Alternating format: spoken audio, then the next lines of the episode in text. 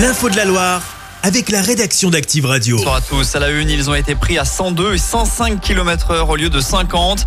À l'occasion de ce premier week-end des vacances scolaires, les forces de l'ordre étaient mobilisées afin d'effectuer des contrôles de vitesse.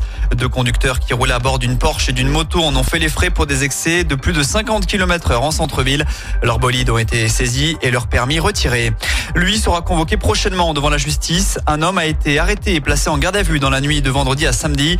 Il se trouvait à l'intérieur du magasin stéphanois d'électrodépôt. Lors de son interpellation, sept smartphones ont été retrouvés sur cet homme âgé de 33 ans. Montant du préjudice 4000 euros. Le voleur présumé était déjà connu des services de police.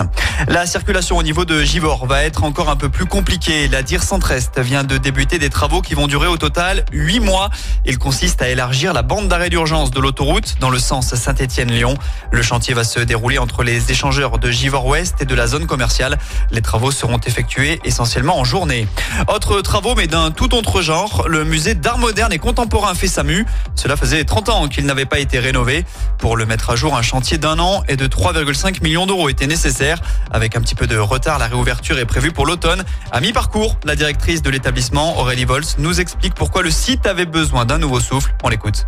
Il était question en fait à la fois de refaire entièrement le sol hein, du musée avec euh, des travaux de désamiantage hein, qui ont eu lieu et puis changer totalement la ventilation, la climatisation qui faisait défaut déjà depuis de nombreuses années et on était euh, sous l'obligation si je puis dire d'être euh, au clair avec notre hygrométrie, notre température pour bien protéger nos œuvres mais protéger aussi les œuvres qu'on emprunte régulièrement à d'autres musées. Des propos recueillis par Marnie Poyer.